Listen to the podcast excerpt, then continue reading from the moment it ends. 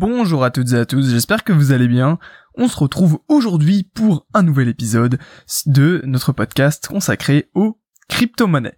Alors, de quoi on va parler aujourd'hui? On va parler tout simplement de euh, comment dire euh, à quoi servent les crypto-monnaies parce que c'est bien beau en fait de de comment dire euh, d'avoir vu dans le précédent podcast en gros concrètement qu'est-ce que c'était les crypto-monnaies donc bien sûr je suis pas rentré dans tous les détails parce que vous le savez la crypto-monnaie est un comment dire un, monde tentaculaire euh, si vous voulez. Si on commençait à expliquer tout le moindre petit détail on n'aurait pas fini et euh, je serais encore là à vous parler quand le cours du bitcoin touchera les 100 000 dollars. Donc euh, voilà. On n'est pas comment dire il, faut il faut essayer de simplifier les choses et puis après si vous vous souhaitez justement plus d'informations vous avez bah, mon site internet traderpro.fr dans la description ou alors vous pouvez faire vos propres recherches il y a des milliers, des milliers, des milliers de ressources euh, sur euh, sur internet. Alors aujourd'hui, du coup, à quoi euh, servent finalement les crypto-monnaies? Parce que vous allez me dire, ok, c'est cool, ce sont des monnaies qui sont décentralisées, c'est-à-dire qui n'ont pas justement décentralisées, on va en parler. ce sont des monnaies électroniques, donc qui n'ont qui n'ont pas de cours légal, euh, qui font qui fonctionnent avec euh, la plupart un système de blockchain qui leur permet d'assurer une grande sécurité des transactions, euh, une libre consultation, enfin voilà tout ce qu'on a vu un petit peu dans dans le précédent podcast. D'ailleurs, je vous invite à aller le voir si euh, aller l'écouter plutôt si vous n'avez pas encore eu, l'occasion de d'écouter mes podcasts. voilà. donc alors, à quoi du coup à quoi servent finalement les crypto-monnaies? Mais eh tout d'abord, comme je vous l'ai expliqué, c'est un système qui est a priori décentralisé. Pas pour toutes les crypto-monnaies.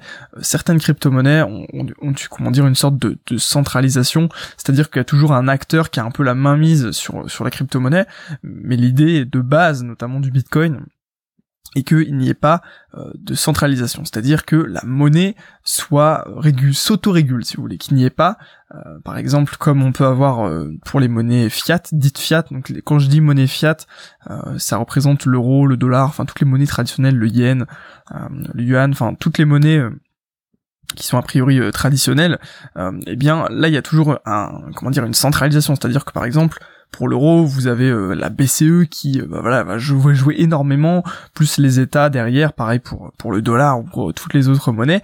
Vous avez toujours un, organisme régulateur un petit peu de, des monnaies, alors que euh, pour les crypto-monnaies, non, il a pas, pour la plupart, il n'y a pas. Pour le Bitcoin, il n'y a pas de de comment dire d'organes régulateurs. C'est c'est le code Bitcoin, le code informatique Bitcoin qui régule la manière dont sont créés les Bitcoins, ce qu'on verra dans le prochain le prochain podcast demain normalement. Euh, et, euh, et, comment dire, il y a que ça, si vous voulez. Et c'est la communauté qui choisit un petit peu l'orientation euh, de, de, la monnaie. On en reparlera aussi. mais donc la première chose, c'est que les crypto-monnaies sont pour la plupart décentralisées. C'est-à-dire que il y a une indépendance vis-à-vis notamment du secteur bancaire. C'est ça qui est extrêmement intéressant quand vous avez des crypto-monnaies, quand vous possédez du Bitcoin sur euh, une plateforme d'échange, sur un wallet, euh, donc un portefeuille littéralement, eh bien vous n'êtes en aucun cas passé par une banque. Si demain je paye en Bitcoin ou je paye en Litecoin ou en n'importe quoi, en Dash, en n'importe quelle crypto-monnaie euh, qui peut qui peut s'échanger facilement, eh bien j'aurais effectué une transaction totalement hors du système bancaire. Et ça, c'est quelque chose quand même qui est intéressant. Vous allez me dire quand on échange du comment dire du cash, euh, voilà des, des, billets, des pièces, on n'est pas vraiment dans le système bancaire. Je, suis je suis un peu d'accord avec vous effectivement. Vu vu les choses comme ça. Mais là, l'idée c'est que euh, vous, avez une monnaie que vous pouvez emporter partout avec vous ou pas. Enfin, vous pouvez l'avoir dans le cloud, euh, même si c'est pas forcément la manière la plus sécurisée de, posséder votre crypto-monnaie. Mais euh, vous pouvez tout simplement l'envoyer à quelqu'un, l'échanger sans passer par une banque, avec du coup des frais beaucoup plus réduits. Effectivement, ça, je l'avais noté dans, dans les avantages, c'est que la plupart des crypto-monnaies ont des frais pour le moins faible. Après, tout dépend. Euh, par exemple, en ce moment, l'heure où je vous parle, sur le Bitcoin, les frais sont élevés, notamment pour les paiements. Pourquoi? Parce que, euh, eh bien, il y a une énorme demande sur le Bitcoin. Il y a énormément de gens qui veulent investir sur le Bitcoin, et donc, eh bien, les transactions, forcément, euh, sont, les, frais de transaction sont plus élevés parce qu'il y a de plus en plus de transactions en même temps et donc pour privilégier une transaction par rapport à une autre, eh bien on va se baser sur les frais que la personne est prête à payer pour eh bien que sa, sa transaction soit effectuée, notamment avec le minage. On en a déjà parlé un peu dans le précédent podcast et puis on en reparlera dans, dans le podcast de demain normalement. Euh, et donc, donc, voilà, a priori les frais sont faibles, tout dépend des crypto-monnaies, tout dépend de la manière dont, dont cela se fait, mais euh, voilà, c'est pas encore, euh, comment dire, oui et non pour le moment. On va dire que c'est pas, euh, tout dépend des crypto-monnaies et ça, ce serait plus une vision à long terme de l'utilisation des crypto-monnaies. Donc, en plus d'une indépendance par rapport au secteur bancaire, il y a une, comment dire, c'est une alternative aux moyens de paiement traditionnels. C'est-à-dire que vous pouvez payer en crypto-monnaie, en théorie. Alors dans la pratique, c'est on va dire beaucoup plus compliqué parce que il euh, n'y a pas forcément des personnes qui acceptent le Bitcoin ou les autres crypto-monnaies.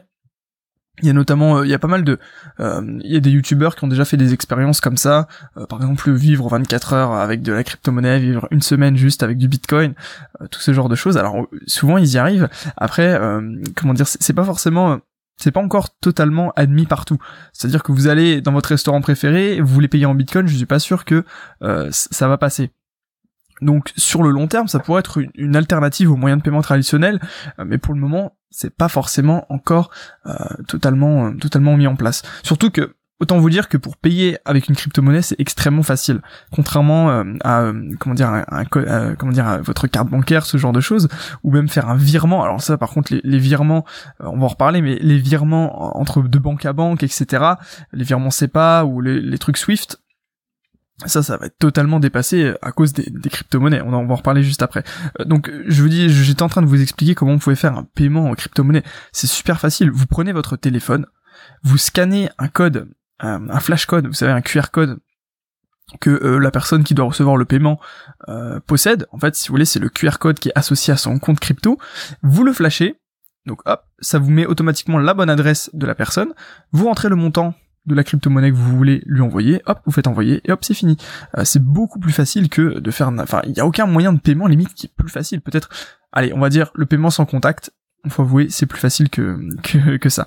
Mais autant vous dire que c'est, quand même extrêmement simple. C'est ça qui est, qui est intéressant. Après, euh, il y a des manières, il y a déjà des manières de payer en crypto. Bon, c'est des manières un peu détournées. En fait, vous avez de l'argent en crypto-monnaie sur un compte, euh, donc sur un wallet, et derrière, euh, vous avez une carte bancaire qui est reliée à ce wallet et qui, à chaque fois que vous allez utiliser cette carte, va transformer vos euh, crypto-monnaies en, argent local. C'est-à-dire que si vous êtes par exemple au Royaume-Uni, ça va transformer, on va dire que vous avez des bitcoins, ça va transformer vos bitcoins en livres, et puis vous allez pouvoir payer au, à n'importe quel endroit. Vous êtes en Europe, ça va transformer en euros, vous êtes aux États-Unis, en dollars par exemple. Donc on peut déjà euh, un peu dépenser ses bitcoins, mais c'est de manière un peu détournée avec des frais importants. Mais euh, théoriquement, vous pouvez quasiment aller partout. Il y a même des distributeurs de monnaie en bitcoin. C'est-à-dire que vous euh, envoyez de l'argent au distributeur et l'argent vous le convertit en dollars par exemple et vous les redonne en billets. Donc vous voyez que c'est quand même, on peut quand même, il y a déjà des applications en termes de paiement, mais pas autant que ce qu'on pourrait imaginer pour le moment. Euh, un autre, euh, je vous parlais du coup des des transferts, des frais de comment dire, non pas des frais, des euh, des virements, des virements entre banques par exemple. ça, je trouve personnellement que c'est aberrant le système le système bancaire actuel. Quand vous voulez faire un virement, enfin moi je sais que personnellement, je vais pas attaquer ma banque, mais disons que quand je veux faire un virement à quelqu'un avec ma banque, je suis déjà obligé de comment dire d'authentifier la personne, c'est-à-dire que je suis obligé de rentrer tout son IBAN, etc. Et je dois attendre que euh, comment dire euh, que la banque vérifie que c'est pas quelqu'un d'autre, etc. Et ensuite, je peux seulement envoyer mon virement et souvent ça met quand même quelques jours à arriver. Donc imaginez juste, enfin, il n'y a aucune flexibilité euh, dans, dans ce système-là.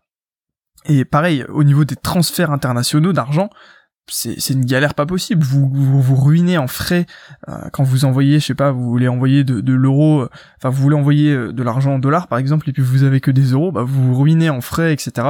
Il y a déjà des, des initiatives qui sont en place, qui, qui consistent par exemple à vous, si vous devez envoyer par exemple, je sais pas, 50 dollars à quelqu'un aux États-Unis et que du coup vous donnez des euros et que si vous voulez, c'est une plateforme qui met en relation. C'est-à-dire que vous vous devez des dollars à quelqu'un et il y a quelqu'un aux États-Unis qui doit des euros à quelqu'un. Eh bien en fait, vous vous allez donner vos euros à la personne en, en, Europe qui doit recevoir des euros et la personne aux États-Unis qui doit qui qui doit donner ses dollars va donner ses dollars à la personne à qui vous devez de l'argent. Vous voyez, il y a déjà des, des, initiatives qui sont en place pour un peu contourner le système euh, des virements internationaux, mais là avec la crypto-monnaie, bah c'est royal quoi.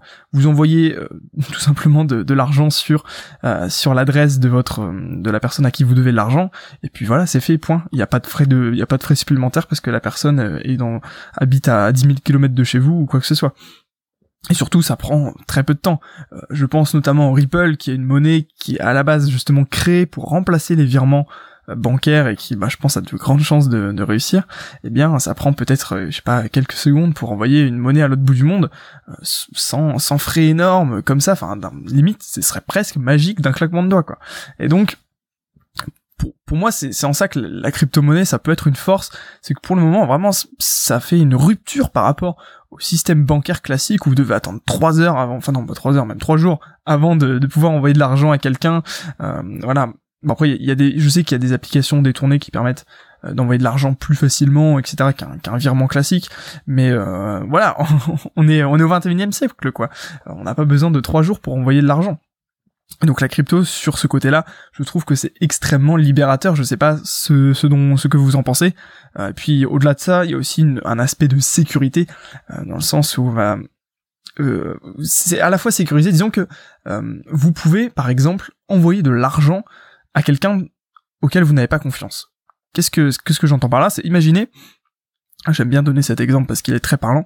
Euh, vous tombez sur un site internet de e-commerce qui propose un produit que vous avez envie d'acheter. Je sais pas moi, une connerie, mais en fait vous êtes pas sûr du site parce que euh, voilà, ça, ça paraît, euh, voilà, il paraît un petit peu, un petit peu louche.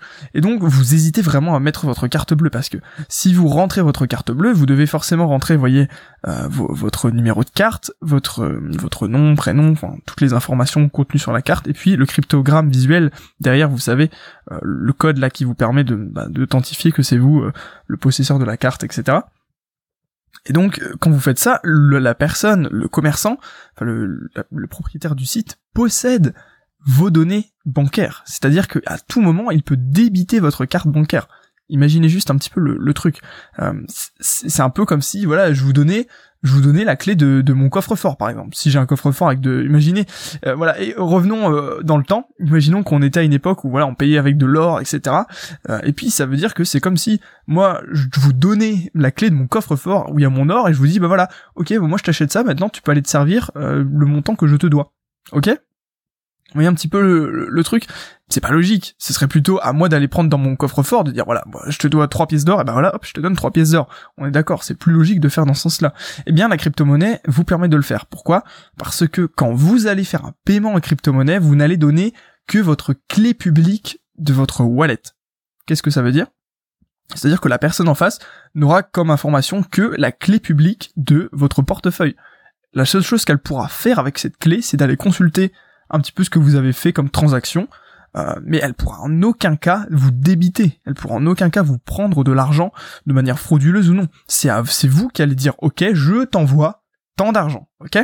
Aussi simple que ça. Et lui, la personne en face va attester qu'elle a reçu tant d'argent à telle date, et elle va pouvoir du coup vous envoyer le produit.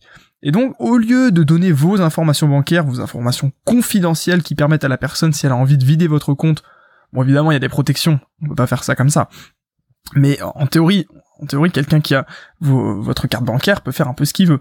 Euh, donc c'est un peu une, une confiance que qu'on donne tous quand on quand on achète quelque chose, mais voilà, c'est vrai que ça fait réfléchir un petit peu quand on comprend que c'est pas dans le bon sens finalement. Le bon sens voudrait que c'est nous qui donnions l'argent plutôt que on invite la personne à aller se servir en débitant notre carte, ok?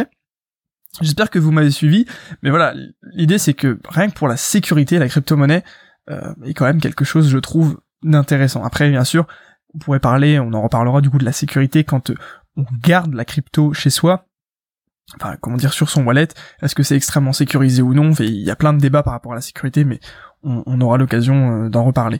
Voilà, j'espère que ce podcast vous aura plu. Si vous voulez en savoir plus sur bah, à quoi servent les cryptos, qu'est-ce que c'est les cryptos en général, etc je vous invite à cliquer dans le lien dans la description euh, pour amener tout simplement sur mon site traderpro.fr et puis dans la section crypto-monnaie, donc traderpro.fr slash crypto-monnaie, vous allez trouver, c'est dans la description, et puis là vous avez pas mal de ressources gratuites euh, sans obligation d'inscription que vous pouvez consulter eh bien sur euh, sur les crypto-monnaies. Voilà, à très bientôt tout le monde. on se dit bah du coup normalement à demain pour un prochain podcast. Très bonne journée à vous et puis voilà, merci d'avoir écouté ce podcast. À très bientôt tout le monde.